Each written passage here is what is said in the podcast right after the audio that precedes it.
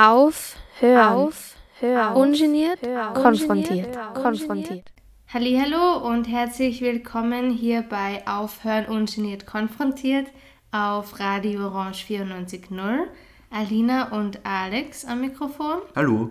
Passend zum heutigen Weltradiotag, der unter dem Motto Radio and Peace steht, haben wir uns das heutige Sendungsthema überlegt. Genau, wir möchten einen kleinen Blick in die Vergangenheit werfen. Wir möchten uns heute nämlich ein bisschen über Radio Freedom unterhalten. Uh, Radio Freedom war ein Radiosender, der vom ANC, dem African National Congress, unterhalten wurde während der Zeit der Apartheid und war ein Widerstandssender während der Zeit der Apartheid. Bevor wir Näheres über Radio Freedom besprechen, äh, haben wir uns gedacht, dass es ganz sinnvoll wäre, einen historischen Kontext aufzubereiten, damit man sich auskennt, was sind so die Hintergründe der Zeit ab 1948 bis 1991. Ja, das Konzept oder das Wort Apartheid wird, schätze ich mal, der werten Hörerinnenschaft ein Begriff sein. Es handelt sich dabei um eine Bezeichnung für eine stark von Rassentrennung und äh, Rassismus geprägten Politik, die seitens eines weißen Regimes in Südafrika äh, betrieben wurde. Und ähm, er hat eben grundsätzlich auch in der Kolonialzeit beziehungsweise schon viel früher begonnen. Aber unter dem Begriff Apartheid kennt man es eigentlich seit 1948.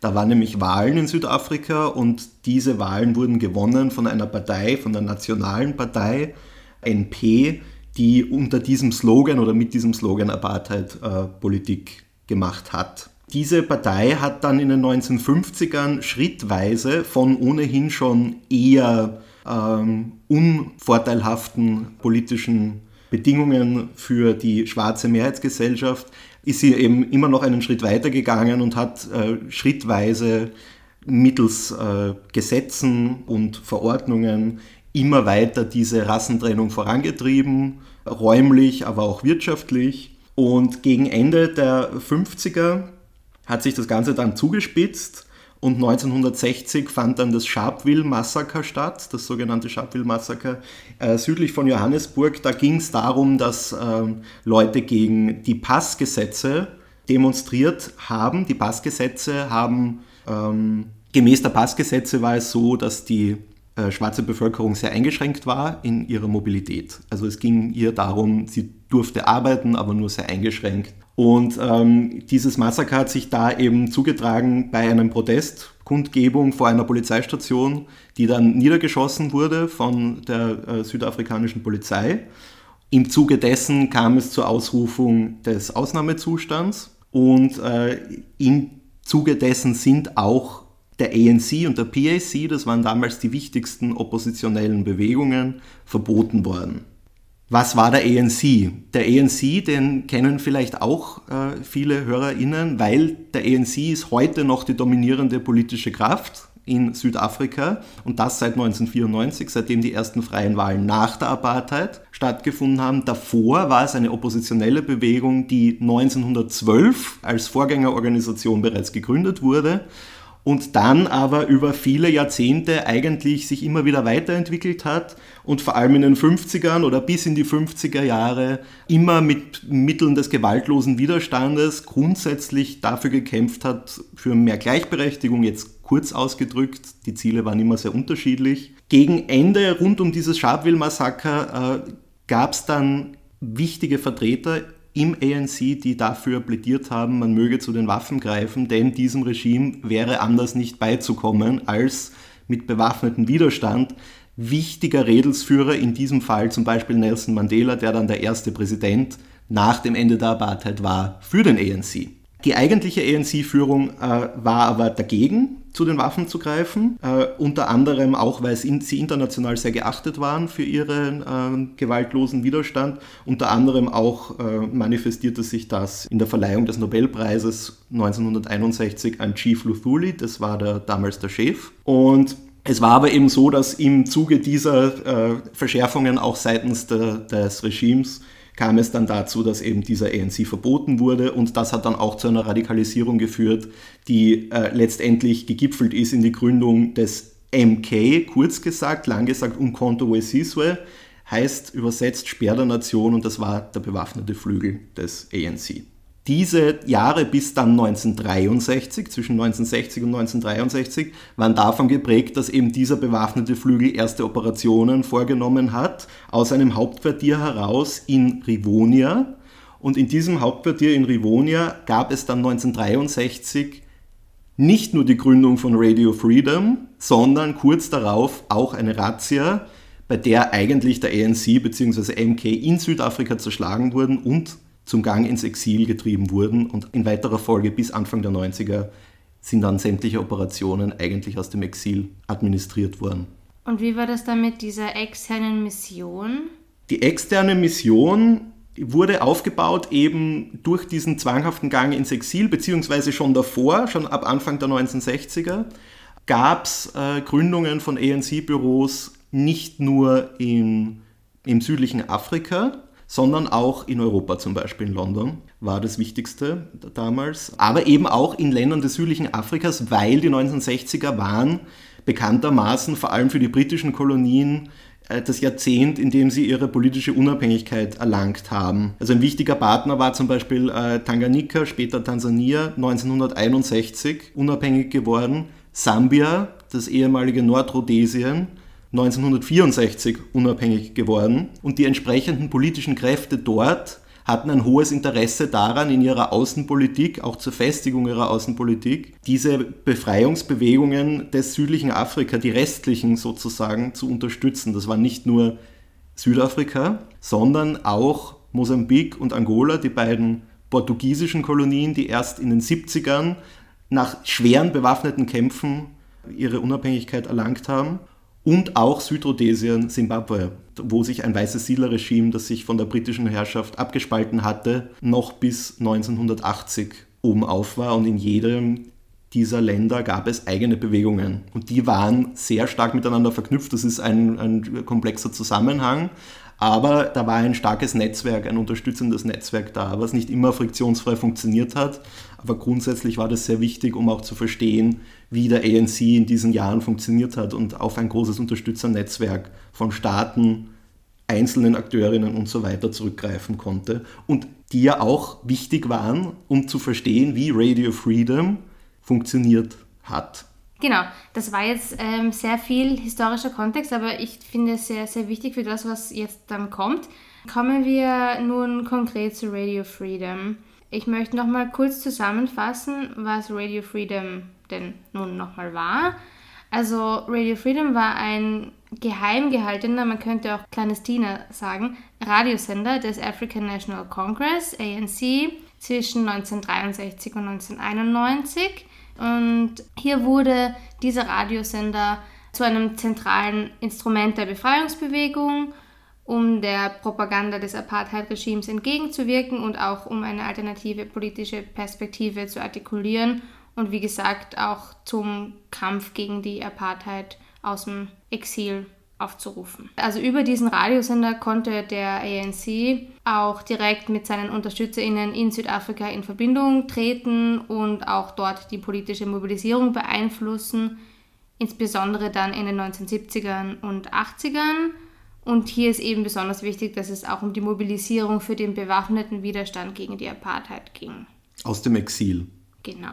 Hier noch eine kurze Information. Also unsere Hauptquelle für diese Sendung ist ein Text und zwar the African National Congress's Radio Freedom and its Audiences in Apartheid South Africa 1963 to 1991 von Sekibakiba Peter Lekgoathi, äh, erschienen im Journal of African Media Studies im Jahr 2010.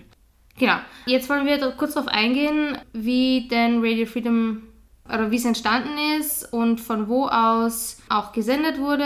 Der Alex hat ja schon erwähnt, dass diese externe Mission, also diese Partnerschaften mit anderen ähm, Ländern im südlichen Afrika sehr, sehr wichtig waren und darauf wollen wir jetzt näher eingehen. Also wie schon gesagt, gibt es Radio Freedom seit 1963 und wurde damals als clandestiner, geheim gehaltener ähm, Radiosender in Rivonia gegründet und das war eben diese geheime Zentrale und auch das Versteck des Führungsstabs des MK. Und das war ein Versuch, den Großteil der südafrikanischen Bevölkerung zur Revolution anzustiften, also um quasi eine politische Propaganda für den sogenannten Armed Struggle ähm, zu betreiben. Und, und das, deswegen haben sie quasi das Instrument des Radios damals gewählt. Aber noch im selben Monat, wie der Alex vorher schon gesagt hat, äh, war diese Razzia und deswegen äh, wurde der Radiosender auch noch im selben Monat eingestellt weil die Anführer des ANC und auch der South African Communist Party äh, verhaftet wurden. Ja, 1967 wurde der Sender dann sozusagen wiedergeboren. Man hat es dann geschafft, sich etwas zu konsolidieren, wenngleich die Lage des ANC eine Notlage nach wie vor war. Aber 1967 ist der Sender dann wiedergeboren in Lusaka in Sambia. Wie bereits vorher dargestellt, ist das einer der wesentlichen Staaten, von dem aus, zumindest auch in dieser frühen Zeit, operiert werden konnte, beziehungsweise in dem sich der ANC auch niederlassen konnte, neben Tansania vor allem in dieser Zeit. Apropos Tansania, in den 1970er Jahren gab es dann auch einen 15-Minuten-Slot in der Sendung The Voice of Freedom, die dreimal pro Woche in südlicher Afrika vom Radio Tansania Dar es Salaam ausgestrahlt wurde. Und das ist auch ganz interessant, weil das war ein legaler Radiosender und daher war auch der Ort der Ausstrahlung für die HörerInnen bekannt. Das war auch sehr wichtig, weil teilweise in diesem 15-Minuten-Slot dann Personen, die on air erschienen, sich als öffentliche Repräsentanten des ANC identifizierten. Und das war eine wichtige Bestätigung dafür, dass die sogenannte externe Mission überlebt hat, also dass sie quasi nach wie vor präsent waren, diese wichtigen Personen des ANC. Genau, also ein wesentlicher Teil dieses Radiosenders war ja eben genau diese Aufgabe, diese Botschaft zu vermitteln, dass es eben den ANC im Ausland noch gibt und dass er dort auch tätig ist und dass die Mission, die eigentliche Mission in Südafrika dadurch auch weiterlebt. Genau. Und es gab dann auch im Ethiopian State Radio einen 15-Minuten-Slot und Mitte der 1970er kamen dann weitere staatliche Radiosender, also von anderen afrikanischen Staaten, die neuerdings unabhängig geworden waren, ähm, dazu. Zum Beispiel gab es täglich eine einstündige Sendung auf Radio Luanda in Angola. Und über zwei Jahrzehnte wurde Radio Freedom dann außerhalb Südafrikas ausgestrahlt. Zum Höhepunkt wurde Radio Freedom täglich aus fünf Ländern nämlich Angola, Äthiopien, Madagaskar, Tansania und Sambia, ausgestrahlt. Was man an der Stelle vielleicht noch dazu sagen kann, ist, selbstredend war es so, dass das Anhören oder das Hören bzw. Äh, Empfangen, Senden und so weiter dieses Senders in Südafrika selber illegal war. In Südafrika gab es von der South African Broadcasting Corporation, SABC, ein Medienmonopol und auch diese Seite hat natürlich bereits in den 60ern begonnen, ihre Propaganda auch für breite Bevölkerungsschichten aufzubereiten. Es gab zum Beispiel die Bantu-Radios in den unterschiedlichen äh, Sprachen, die heute nationale Sprachen, anerkannte Sprachen in Südafrika sind. Damals waren es eben nur die Sprachen, die eben die Mehrheitsbevölkerung potenziell gesprochen hat. Und auch hier auf diesem Radiokanälen gab es eben so eine Art Propagandaschlacht. Also der ANC natürlich mit viel stumpferen Waffen in diesem Fall der hier versucht, seine Propaganda zu verbreiten und seine Botschaften an die HörerInnen zu bringen, aber eben auch die andere Seite, die staatliche Seite, die Machtseite, die hier versucht hat, ganz gezielt auch entgegenzuwirken und ihre eigene Propaganda, ihre eigene Politik und auch die sozusagen Rechtfertigung ihrer rassistischen Politik zu verbreiten. Und zwar nicht nur an die weiße Bevölkerung. Genau, aber 1991 wurde der Sender dann schließlich eingestellt, weil eben da das Verbot des ANC aufgehoben wurde und das war auch der Beginn von den Verhandlungen für eine demokratische Wende und im Endeffekt auch das Ende der Rassentrennung. Genau, also das Apartheid-Regime hatte da langsam zum Ende gefunden. Ja, aber jetzt vielleicht etwas äh, zu den Sendungen selbst. Wie hat denn das ausgeschaut, dieses Radio Freedom? Denn wir haben jetzt mehr über die grundsätzlichen Zusammenhänge gesprochen.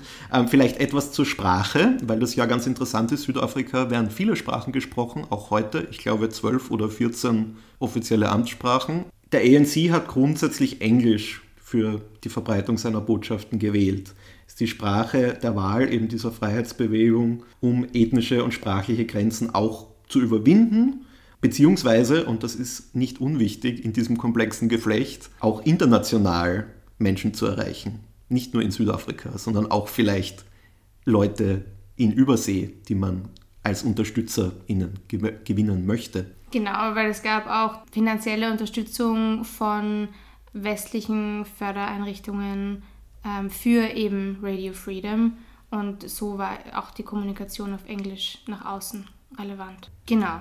Aber es gab auch einige Programme in afrikanischen Sprachen, zum Beispiel auf Soto, äh, Tswana, Tonga, Wenda, Zulu oder Xhosa. Großer, da gehört ein Kicklaut hin. Ich kann es leider nicht.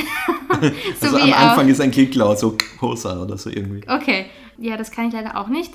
Äh, und es gab auch Sendungen in Afrikaans, was ja auch ähm, interessant ist. Genau, es war ja nicht in Südafrika so, dass es da keine oppositionellen Weißen oder auch sonstige, also da gab es ja genauso äh, Sympathisantinnen und, und ähm, UnterstützerInnen und Oppositionelle, die keineswegs erfreut waren, auch wenn sie sozusagen auf der vermeintlich richtigen Seite standen. War übrigens auch eine große Streitfrage immer zwischen ANC und anderen Organisationen, welche Rolle sollen jetzt weiße und andere, also nicht äh, schwarze Personen spielen.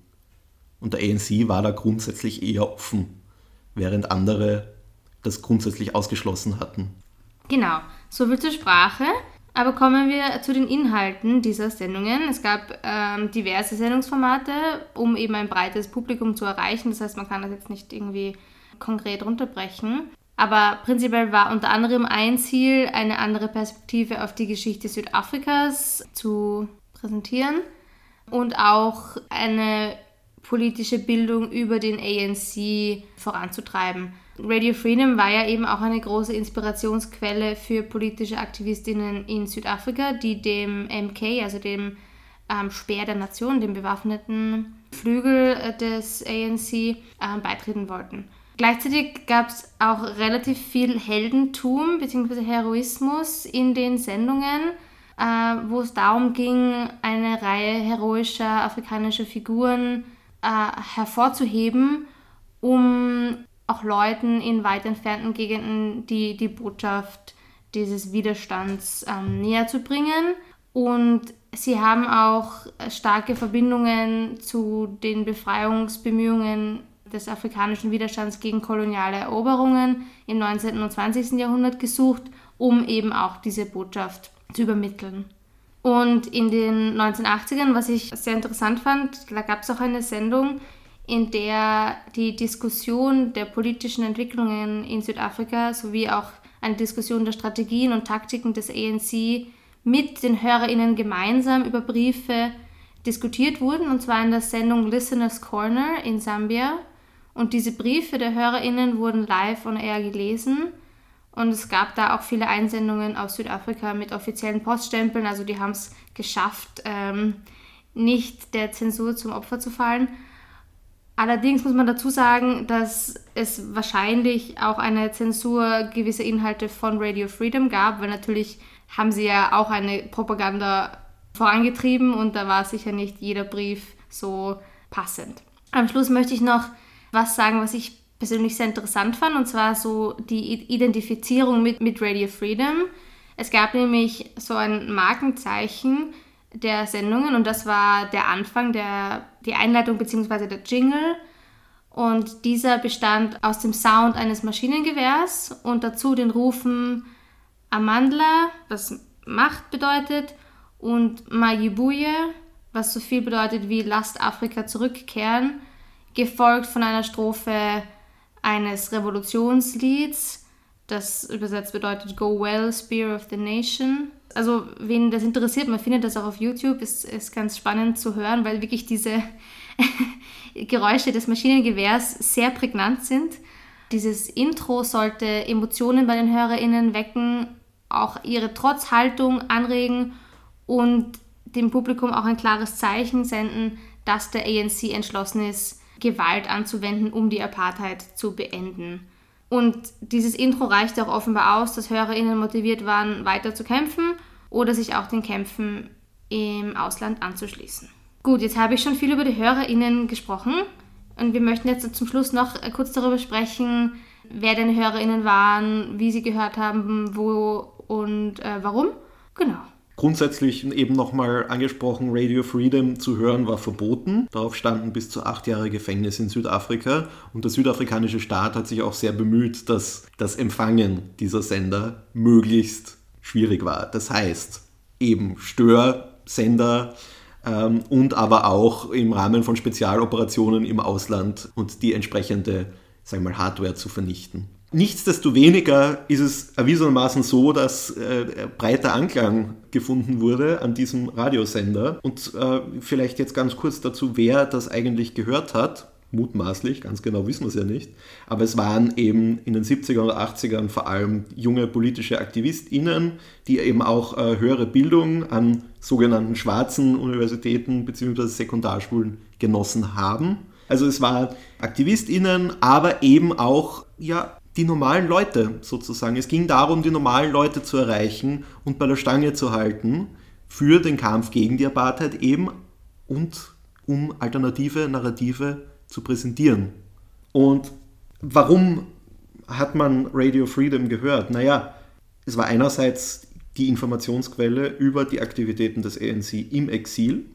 Das war wahnsinnig wichtig, eben auch als Schaffer, Stifter von einem Gefühl von Zusammenhalt und Sinn. Denn es ging ja darum, dass man grundsätzlich, dieser Zusammenhalt war ja wahnsinnig wichtig, auch für die Anliegen des ANC und dementsprechend war natürlich auch das Programm gestaltet. Und es war auch wichtig für die Leute, nicht sozusagen zu resignieren. Jetzt fragt man sich vielleicht, wie, wie haben die Leute überhaupt gewusst, dass es Radio Freedom gab? Also das ist natürlich jetzt ein bisschen schwierig zu sagen, weil es wenig Quellen dafür gibt, aber es gab zum Beispiel Magazine wie The African Communist, die Listen zusammengestellt haben aller externen Sender äh, und auch der Sendezeiten von Radio Freedom Sendungen und diese dann eben zur Verfügung gestellt haben, diese Listen. Und vermutlich lief auch sehr viel über Mundpropaganda. Jetzt ist natürlich auch die Frage, wie haben die Leute das gehört? Das finde ich auch ganz interessant. Alex hat schon gesagt, dass es oft der Empfang ein großes Problem war aufgrund dieser Signalstörungen durch den Staat. Dennoch ähm, empfingen die Leute meistens in Gruppen in der Dunkelheit als Schutz ähm, die Sendungen mit Kurzwellenradios. Außerdem wurden auch illegale Kopien von Sendungen auf Audiokassetten gemacht und diese dann über Netzwerke der Aktivistinnen verteilt. Und das hat natürlich auch dazu geführt, dass Radio Freedom ein breiteres Publikum erreicht hat und ähm, auch die Diskussion noch erweitert wurde. Genau. Ähm, dazu vielleicht noch eine Anmerkung. Auch es war zu keiner Zeit so, dass das Apartheid-Regime in der Lage war, alles zu unterbinden. Das ist ja auch Propaganda, sondern es gab da durchaus Mobilität, eben auch was die Mundpropaganda betrifft und so. Man hat schon davon erfahren, dass es diese Dinge gibt und man hat sich dann auch auf sehr kreative Wege eben zusammengefunden. Also zusammenfassend kann man sagen, zur Rezeption jetzt von Radio Freedom, dass trotz des Verbots, Radio Freedom zu hören und auch trotz der Störungen ähm, der Signalübertragung durch den Staat, fand eine junge, politisch aktive Generation schwarzer SüdafrikanerInnen kreative, aber dennoch diskrete Wege, Radio Freedom zu hören. Und der Radiosender war für sie eine Hauptinformationsquelle über den ANC, hat also auch ihre politische Bildung sowie auch ihr Verständnis der Entwicklungen in Südafrika geprägt und im Nachfolge noch ihre politische Aktivität innerhalb Südafrikas ähm, beeinflusst. Genau, also der ANC hat ja offensichtlich über sein Sprachrohr sehr geschickt auch kommuniziert mit Narrativen, mit denen sich die Hörerinnenschaft gut identifizieren konnte und darüber hinaus aber eben auch schön repetitiv. Ja, jetzt haben wir sehr viel über auch bewaffnete Widerstände gesprochen. Jetzt haben wir aber eigentlich Radio and Peace als Motto. Wie passt das jetzt zusammen? Werden sich vielleicht manche fragen. Naja, ähm, interessant ist es für mich, also ich habe einen reflektierenden Gedanken dazu. Ähm, ich finde, schlussendlich hat das ja zum Frieden geführt.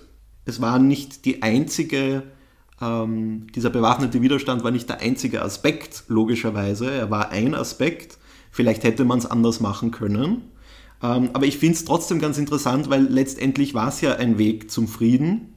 Und in Südafrika gab es ja dann auch diese Kommission, die das Ganze die ganze Apartheid aufgearbeitet hat. Also das war ein ganz interessanter Rekonsolidierungsprozess und eben auch Aufarbeitungsprozess, diese Truth and Reconciliation ähm, Commission.